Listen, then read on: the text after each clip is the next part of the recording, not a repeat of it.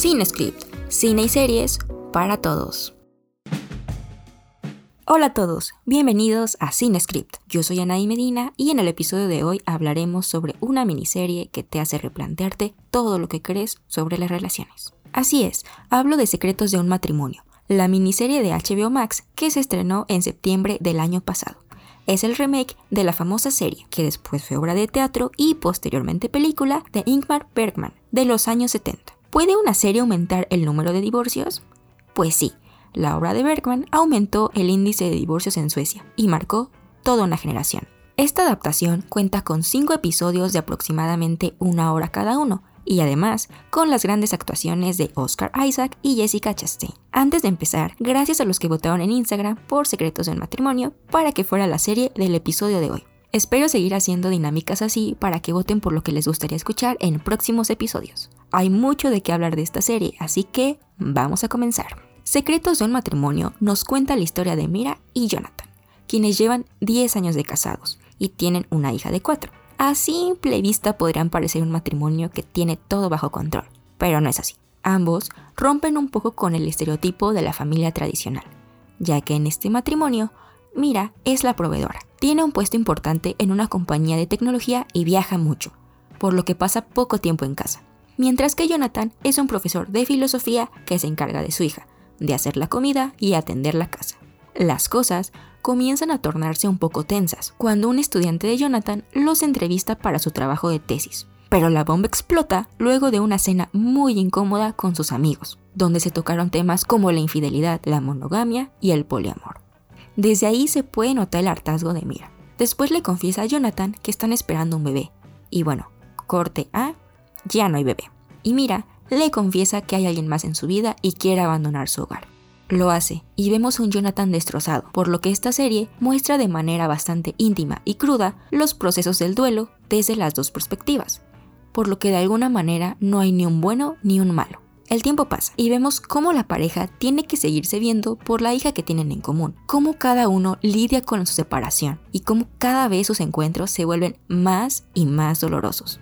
Hay una parte en el episodio 3 que me gusta mucho. Jonathan ha ido a terapia y se ve más estable mientras que Mira comienza a sufrir el peso de sus decisiones. Y esto está padre. Las decisiones duelen y uno debe hacerse cargo de lo que se elige y de sus consecuencias. No puedes hacer sufrir a alguien y de repente querer volver como si nada, justo como en algunas ocasiones lo plantea Mira. En un momento, Mira nos habla sobre Polly, su nuevo interés sentimental.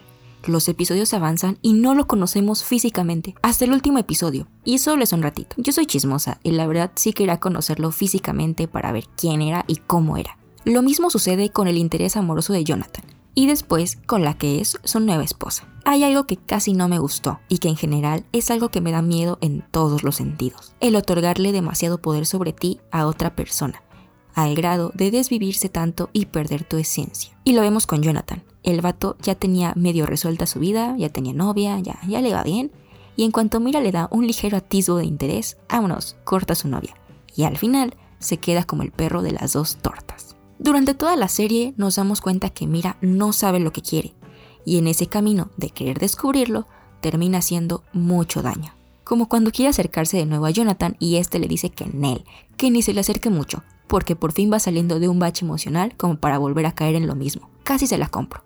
Casi. Pero nada, está bien obsesionado con Mira, entonces pues no se arma. Hay otra escena que me gusta mucho. Ambos están peleando, para variar. Y Jonathan le empieza a decir algo así como, por fin me di cuenta que alguien me amaría por las mismas cosas que tú no soportabas de mí. Sí se lanzan palabras muy hirientes, pero es la verdad. En muchas ocasiones nos damos cuenta que ya eran muy pocas las cosas que toleraban de la persona que tenían al lado. Casi casi estaban juntos nomás por convivir. Todos sus encuentros son una montaña rusa de emociones. Se reprochan cosas de su pasado, después comienzan a filosofar, tienen relaciones o algún otro tipo de contacto físico, después se pelean. Y cuando hay la mínima probabilidad de que puedan estar juntos, algo los interrumpe. Simplemente no pueden estar juntos sin pelear o hacerse daño de alguna otra manera. El episodio 2 termina con Mira yéndose y podemos ver a un Jonathan llorando todo agüitadito. Mientras que el episodio 4 termina con Jonathan yéndose de la casa que acaban de vender y dejando sola a Mira, con los papeles del divorcio ya firmados. Es un paralelismo que disfruté mucho, y sinceramente no pude evitar pensar en un, ándale, eso querías, mira, eso querías, ándale. He llegado a la conclusión de que tal vez consumimos tanto este tipo de contenido donde vemos parejas y matrimonios destruirse, como es el caso de Historia de un matrimonio, Fragmentos de una mujer y más recientemente Malcolm y Mary, porque podemos vernos en esos personajes y de alguna manera sirven como introspección. O tal vez solo nos gusta pagar para que nos hagan sufrir, no lo sé. Esta serie se centra principalmente en los diálogos, Toda se desarrolla dentro de la casa de Jonathan y mira, solo en el episodio 5 se pueden ver algunos exteriores, pero es muy poco tiempo, lo cual hace que todas las situaciones se sientan demasiado íntimas. Después de muchas idas y venidas, para el episodio 5 nos damos cuenta de que Jonathan y Mira aplicaron las enseñanzas de Jenny Rivera con su aunque sea de contrabando y aunque sea de vez en cuando, pero aman. Y sí, se ven escondidas, aunque ojo, aquí Jonathan ya está casado y tiene un hijo. Para ese entonces tengo entendido que pasaron 4 o 5 años desde que se separó de Mira. Aquí, de nueva cuenta, vuelvo a tener conflictos. En ningún momento tratan de cambiar las cosas, solo se aferran al pasado. Y prueba de ello es que Jonathan hasta renta la casa donde vivían antes para poder pasar la noche ahí con Mira. No sé, como que de plano se niegan a hacer las cosas diferente o simplemente alejarse de una vez por todas. La serie termina con Mira diciendo una frase en alusión a la película de los 70 solo que en ella originalmente dice, pero aquí estoy, en mitad de la noche, sin fanfarrias, en una casa oscura, en algún lugar del mundo, sentado con mis brazos a tu alrededor y tus brazos a mi alrededor. El final puede hacer que nos hagamos muchas preguntas del tipo, ¿podrán Mira y Jonathan estar juntos de nuevo?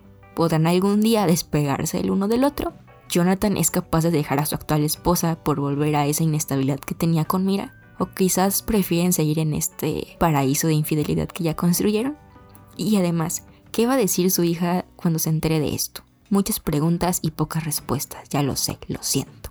Honestamente quería ver la película de los 70s para poder hacerles alguna comparativa y demás, pero justo en este momento de mi vida ando muy estable emocionalmente como para agüitarme con esta serie, no les voy a mentir. Además, cuando veía este remake cada domingo terminaba hecha bolita en un rincón. Y de verdad me hizo cuestionarme muchas cosas sobre las relaciones. Así que, mejor de lejitos. Lo que sí sé es que en la serie de los 70s los papeles están invertidos. En el remake es ella quien deja a su esposo, mientras que en la original es el esposo el que deja a su esposa. Hay algo que me resulta curioso en la manera en que empiezan los episodios, ya que en estos podemos ver cómo los personajes rompen un poco la cuarta pared, cómo llegan al set, podemos ver a los camarógrafos y demás hasta que inician y entran en personaje. Lo que se podría interpretar, o bueno, yo lo interpreté así, es que cuando estamos en una relación estamos interpretando un personaje.